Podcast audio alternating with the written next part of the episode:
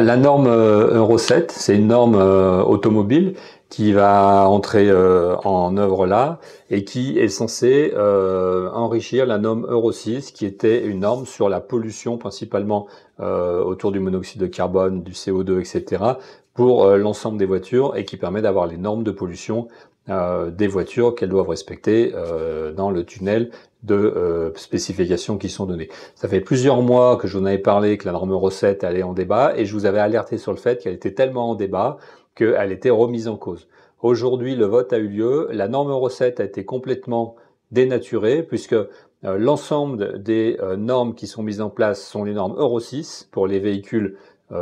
particuliers pour les fourgonnettes et on a simplement ajouté la mesure de la pollution des plaquettes de frein, des freins donc, et des pneus, euh, y compris pour les voitures électriques. C'est-à-dire que comme les voitures électriques polluent pas, on s'est dit tiens on va trouver un truc et on va dire bah tiens comme elles freinent et qu'il y a des pneus qui s'usent, on va compter ça dans la pollution et comme ça si jamais il y avait besoin, on aura un critère de pollution pour les voitures électriques puisque sinon on pourra pas dire aux gens de payer une taxe parce que bah, ça pollue pas. Donc euh, ça c'est une bonne idée pour que les voitures électriques bientôt soient soumises aussi à une taxe sur les plaquettes de frein et sur l'usure des pneus. Bravo. Sur les camions, par contre, le débat est toujours ouvert.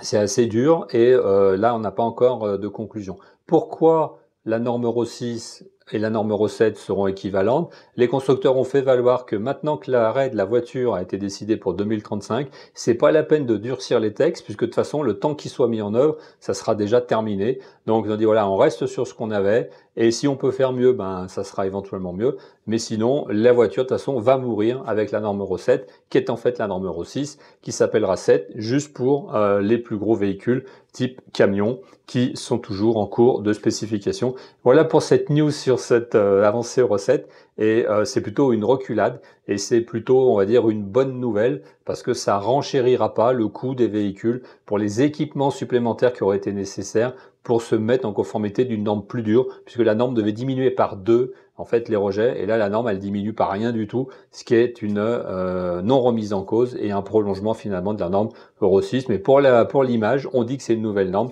même si c'est identique à la précédente ça, c'est quand même une nouvelle qui va intéresser tous ceux qui s'intéressent à l'automobile, notamment aussi euh, qui ont des voitures un peu plus anciennes et qui seront toujours compatibles Euro 6, Euro 7, puisque c'est la même norme.